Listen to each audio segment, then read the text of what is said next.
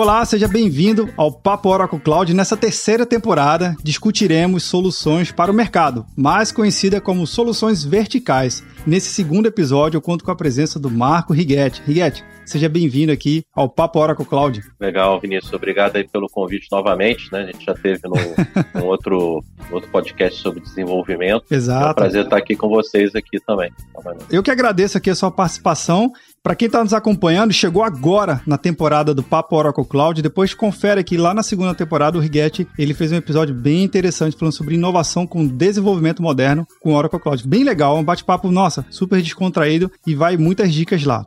Antes de começar, Riguete, eu só dar uns recadinhos aqui também. Para quem acompanha toda a temporada, sabe que lá no site do Papo Cloud eu coloco a transcrição completa do episódio. Assim você pode consultar qualquer material complementar que a gente citar por aqui. E também você exercitar a sua leitura, se você quiser ouvir, se quiser ler, se você conhecer alguém que gosta de ler. Então, o episódio está lá 100% transcrito, ajudando a esse episódio chegar a mais pessoas. Então vamos lá, Riguete, nesse episódio aqui, uh, na verdade, nessa temporada a gente está falando sobre algumas soluções verticais e você está trazendo uma, uma vertical que é bem interessante e bem impactante na indústria de transformação, que é a tal da manufatura. Explica pra gente um pouquinho o que, que de fato é a manufatura e ela só transforma mesmo ou tem mais coisa por aí? Então, o termo manufatura, na verdade, está presente no nosso dia a dia né, há séculos. Desde a Revolução Industrial, é, nós vivemos com produtos transformados pela manufatura.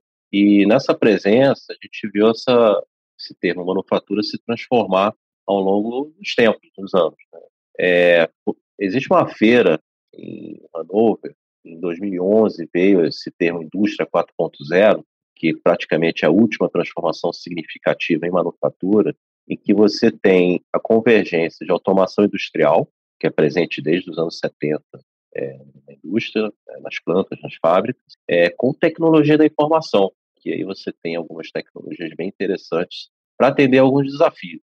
É, que desafios são esses, em geral? São desafios que estão aplicados é, a entender a demanda do consumidor, pois o consumidor é um consumidor global, as demandas são variáveis em regiões do planeta. Passamos hoje por uma crise até de cadeia de suprimentos, que vou abordar mais adiante.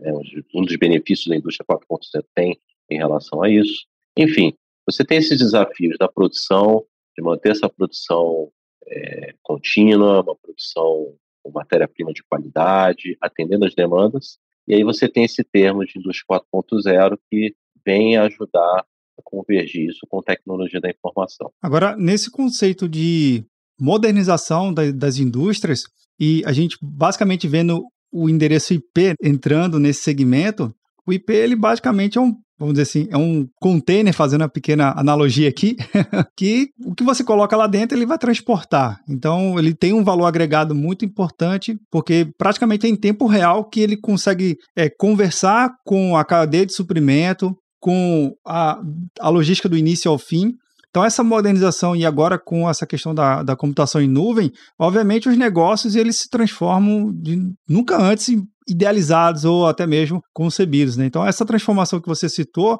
ela agrega muito valor aos negócios e a computação em nuvem ela está sendo um catalisador mesmo nesse processo como um todo? É, é chave. É o que a gente fala na manufatura. É, hoje ela passa por um momento de digitalização. O que, que significa isso? É, justamente pegando um pouco da, da analogia que você trouxe aqui. É, a indústria, antigamente, para você montar uma planta, uma fábrica, praticamente não existia o protótipo da fábrica, não existia né, um, um gêmeo virtual ou uma simulação da fábrica.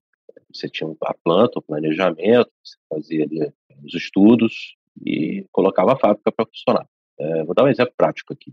É, uma linha de produção de automóvel, dia, o ciclo do produto do automóvel é muito mais curto que há décadas atrás. Sim. o que, que se provoca na indústria? Né? É, principalmente automobilística. A gente pode, isso a gente vê refletido em outras indústrias. Né?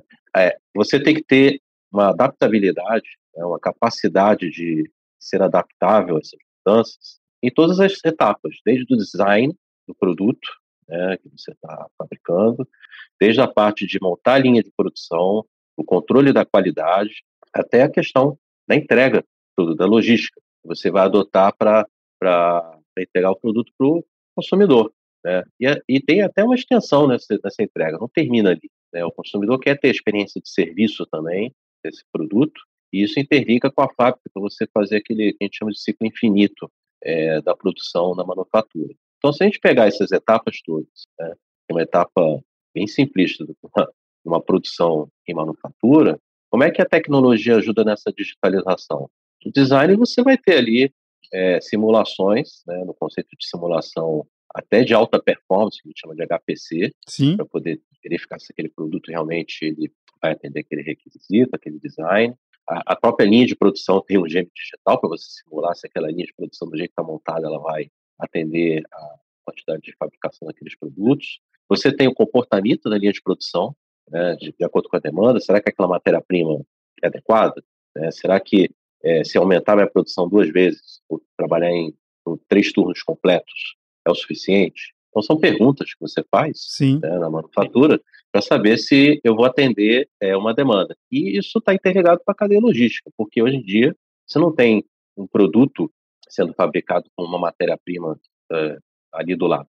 Né? Você tem é, pedaços que são de outros países, né? E você quer ter visibilidade dessa matéria-prima, da disponibilidade dela, para saber se você vai ter um fluxo contínuo de produção. Então, perceba que está tudo muito interligado.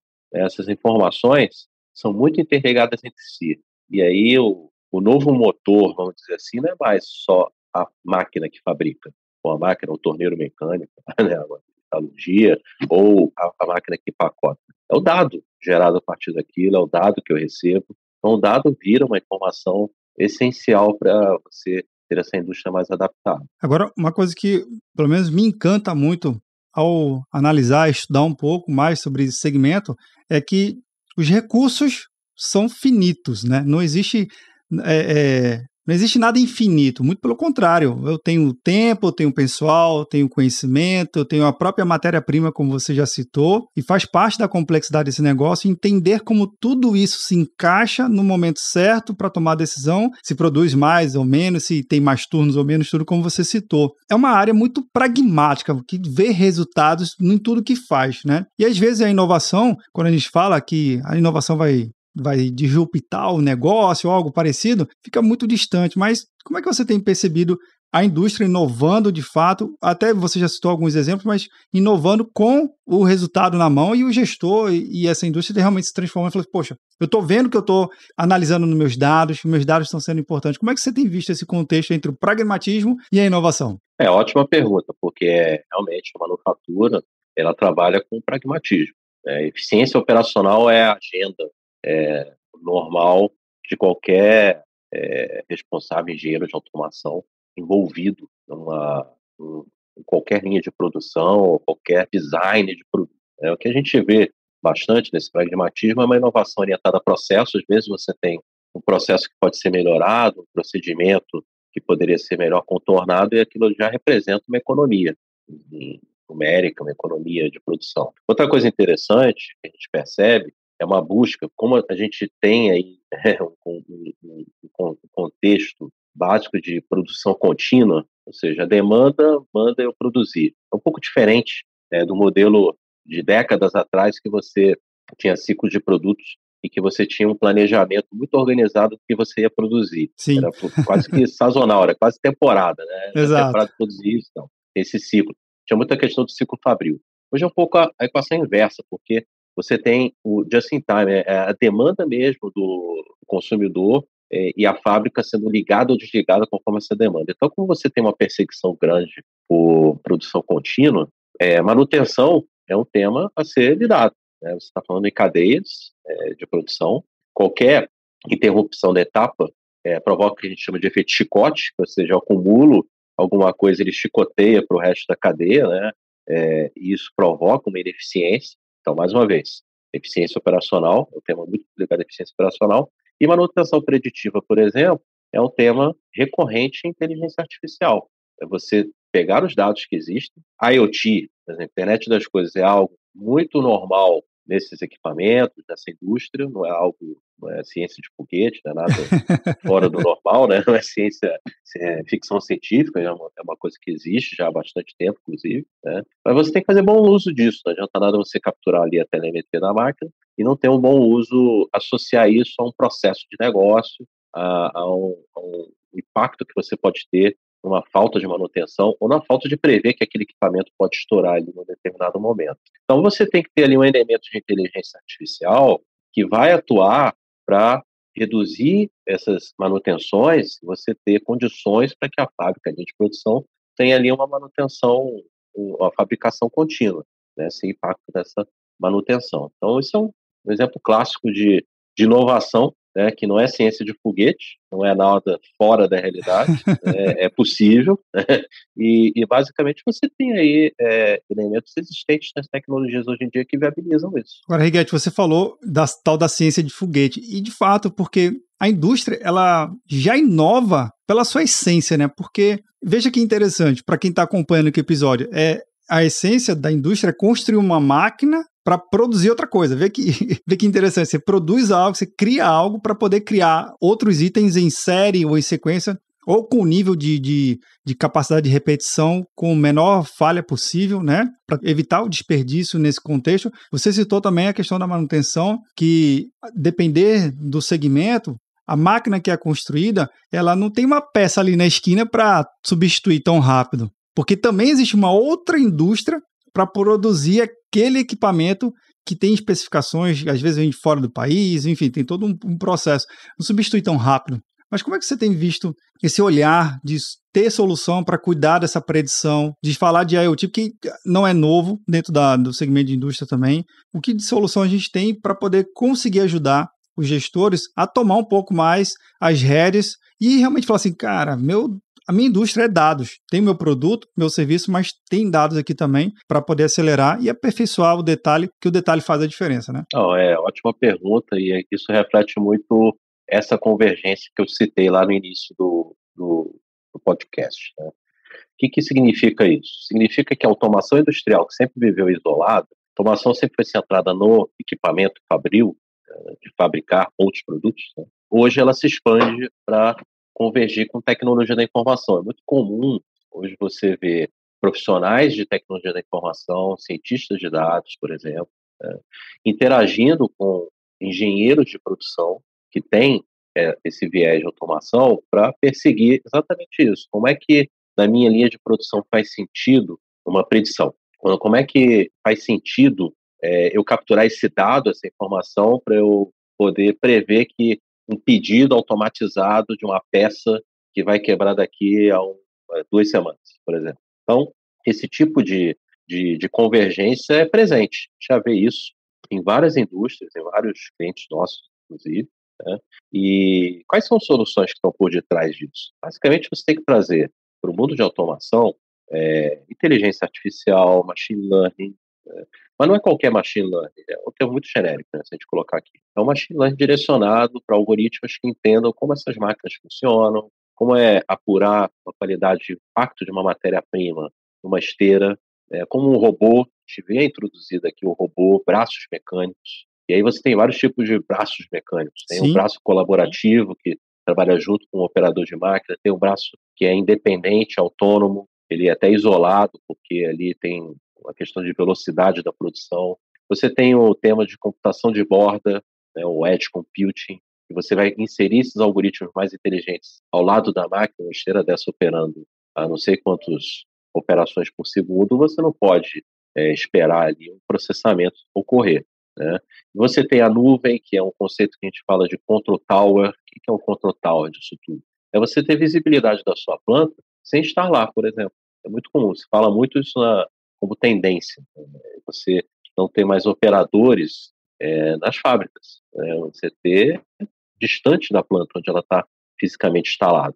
Você ter visibilidade como é que a sua linha de produção está produzindo, quais são os incidentes de manutenção que estão previstos, tudo lançando mão dessas tecnologias. Né? Então é bem interessante isso. A gente pinta em um cenário é, bem interessante de convergência da automação com com a tecnologia da informação. Agora, curioso, quando você fala de Control Tower, é, para quem tem um pouquinho de contato com esse segmento, mas não está entendendo nesse teu nível que você está falando, pode até confundir com a tal da telemetria, né? Que também já é, é. algo presente na, na, nesse segmento há muitos anos. porque é aquela capacidade de você interagir e medir né, o equipamento de certa forma remoto. Mas não, do jeito que você estava apresentando, é um outro nível, é uma capacidade outro de gestão mesmo, de operação da planta como um, como um todo, é isso? É exatamente, não é só a planta, tá? Hoje, vamos lá voltar aqueles desafios de visibilidade que eu indiquei.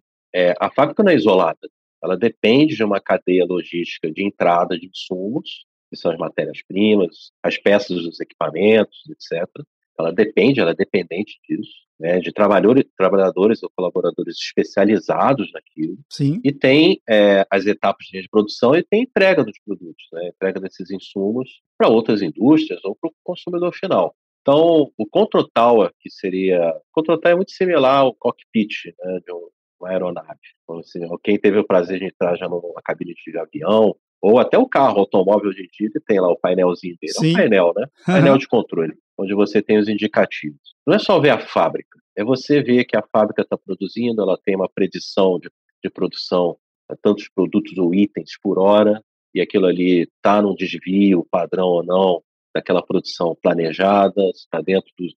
tem matéria-prima, você ter visibilidade da cadeia de logística de terceiros. O que significa isso? Fala muito disso hoje em dia. Né? É, às vezes você recebe uma matéria-prima, você quer saber, você tem contratos ali que são cumpridos. Sim. Mas sempre tem um incidente, né? um caminhão que não chega, ou então a fábrica não produziu para você o suficiente para você a sua matéria-prima para você produzir. Isso impacta na produção contínua. Né? O que, que acontece? Você ter visibilidade da cadeia de terceiros é saber exatamente o que está ocorrendo, não só no contrato, no pedido, mas o pedido sendo executado é, em tempo real. É, aí tem tecnologias que apoiam isso, além de IoT tem blockchain. Blockchain é você dar transparência em todas as transações, que são formas contratuais manuais, de forma automática, é, entre parceiros, entre empresas né, que é, dependem de si. Então, isso é, é crucial hoje em dia numa produção né, numa manufatura. Isso aí é essencial. A gente vive isso, essa dificuldade hoje em dia, por conta da pandemia. Né? A pandemia trouxe essa lição é, de picos de demanda. Né? Hoje em dia, a indústria. Posso trazer o exemplo da indústria automobilística. Né?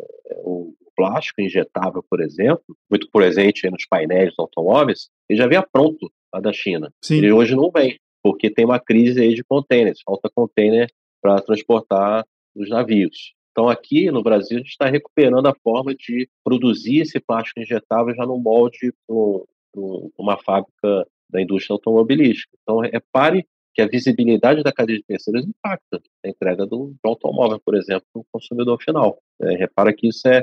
Então, o tal do Control Tower, né, o painel de controle, ele não tem só a visibilidade do equipamento, daquela planta, daquela linha. Ele, ele expande a cadeia como um todo ter essa visibilidade da cadeia como um todo, com o impacto que você tem, desde uma manutenção que você vai fazer até a falta de espaço de armazenamento de uma matéria-prima na sua fábrica. Nossa, isso aí realmente traz uma visão totalmente diferente de quem já passou perto de uma fábrica, acha que ali é um universo fechado. Isso que você está falando, não. É um universo totalmente mais conectado do que nunca. Você ter a preocupação, até mesmo certos incidentes naturais que a gente vivenciou nesse, nesses últimos anos, um tal do vulcão, quando entra em erupção, pode impactar uma cadeia logística de um país Total. e que isso acaba chegando aqui para o Brasil, enfim, porque está tudo tão conectado. Então, nessa tua fala, Riguete, eu percebo que um dos grandes benefícios é essa conexão, sair do universo, sair do perímetro da fábrica e, na verdade, você fala assim: olha, a minha indústria, por mais que esteja conectada direto ou indiretamente a determinados segmentos, pode é, é, é vantagem para o meu negócio ter essa conexão, essa, vis, essa visibilidade. Isso é uma vantagem para esse mundo da manufatura da indústria 4.0? Total, total vantagem competitiva. E volto a repetir, o elemento principal são os dados.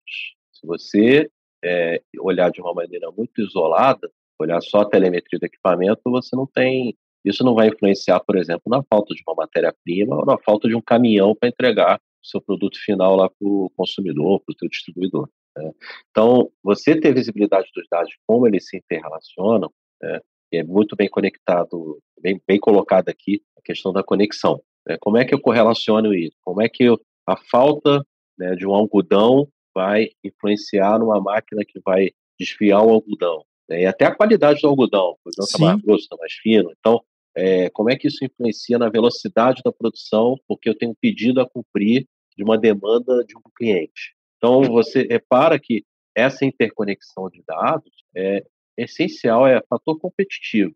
É aquilo que vai diferenciar a entrega, é, não mais. Né, tem a questão do custo, obviamente, né, tem que ser eficiente operacionalmente para poder entregar num custo competitivo, mas o prazo hoje em dia é crucial, porque a gente vive isso, né, vive essa questão do prazo. Se não tem a entrega, vou optar por outro fornecedor. É simples assim. Então, é realmente um fator competitivo. Na, no Fórum Econômico de Davos, em 2016, houve uma discussão, o tema era a indústria 4.0, naquele uhum. fórum. E tem aqui um ponto que eu queria destacar. Dados, eles não vivem sozinhos. Eu preciso de um entendimento do contexto, que a gente chama de cognição. Preciso Sim. entender é, esse contexto, como é que isso, o dado lá da telemetria daquela máquina influencia, por exemplo, uma transação que eu tenha mapeado no minha blockchain de entrega de uma matéria-prima, como isso tudo se relaciona. Então, se tem uma demanda da automação industrial por esse tipo de profissional. Daí a convergência com tecnologia da informação. Cara, eu que você falou aí, Riguete, eu fiquei assim imaginando. Você citou o caso do algodão. A depender de como você trata bem o seu dado, e pode ter um insight de que surgiu uma outra matéria-prima que pode substituir o algodão. Então a vantagem competitiva não é, tá, não é somente entender quando a matéria-prima vai chegar de estar disponível na minha indústria, mas de repente descobrir outros caminhos que aquela matéria-prima pode ser substituída, inovada, criada, enfim, as, praticamente é infinitas possibilidades e os benefícios, não é isso? Exatamente, e na qualidade do produto, na forma como você faz. Mais uma vez, é aquilo que eu falei, orientado a processo, né?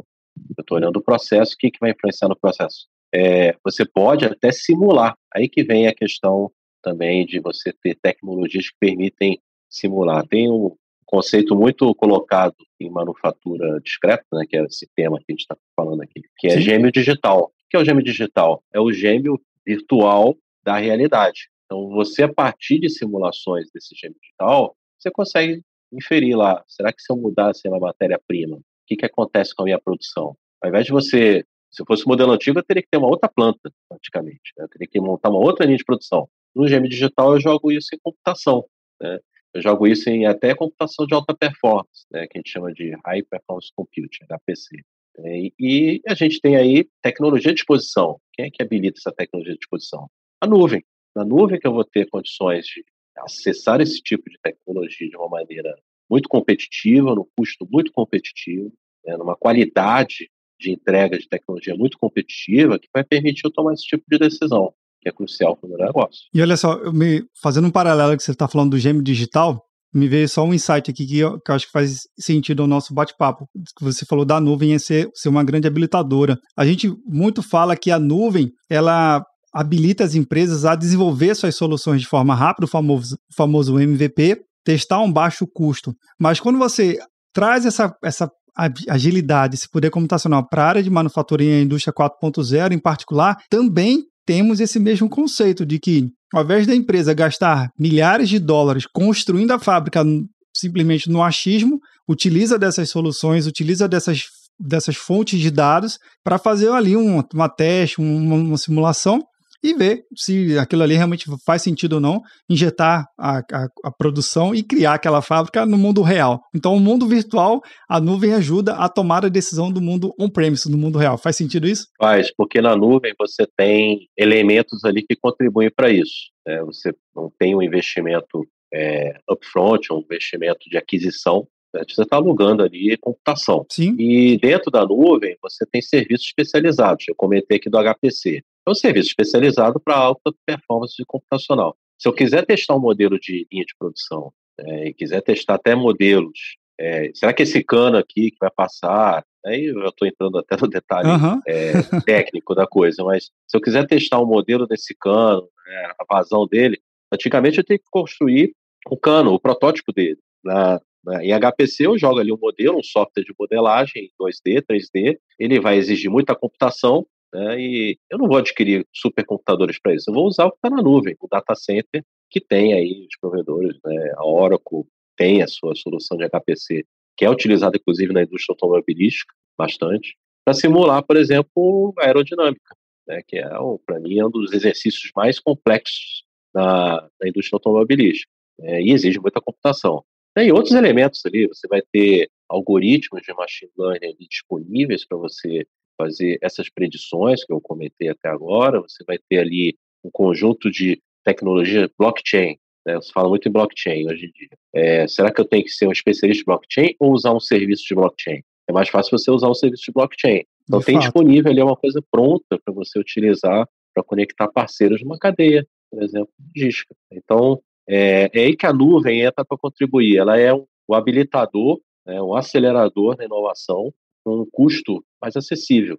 Daí a gente vê uma oportunidade bem grande da manufatura, principalmente aqui no Brasil, é, se alavancar nisso. Você falou da, da aplicação na aerodinâmica, né, no, na indústria automobilística. Me veio algumas cadeiras aqui da faculdade que eram as mais complicadas. A dinâmica do fluido e a própria aerodinâmica. É. São duas, duas cadeiras que, para calcular isso na mão, que era o que o professor pedia, era bem difícil e deu uma suada ali para passar, mas deu certo.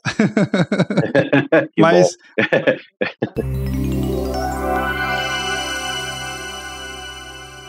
Miguel, a gente está chegando no finalzinho do nosso bate-papo.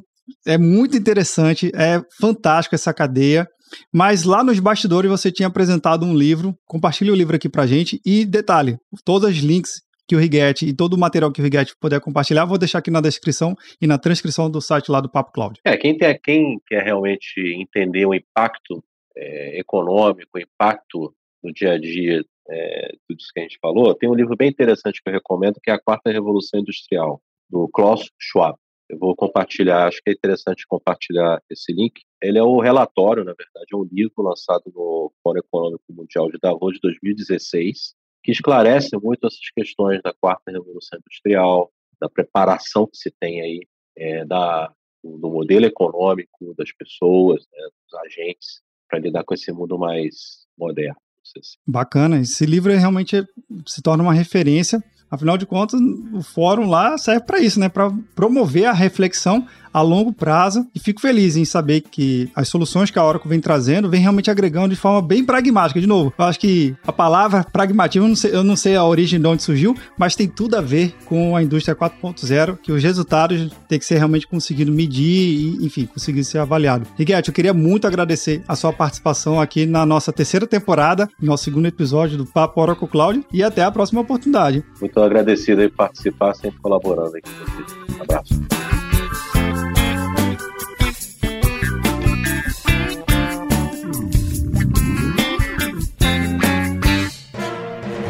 Mais um produto com a edição do Senhor A.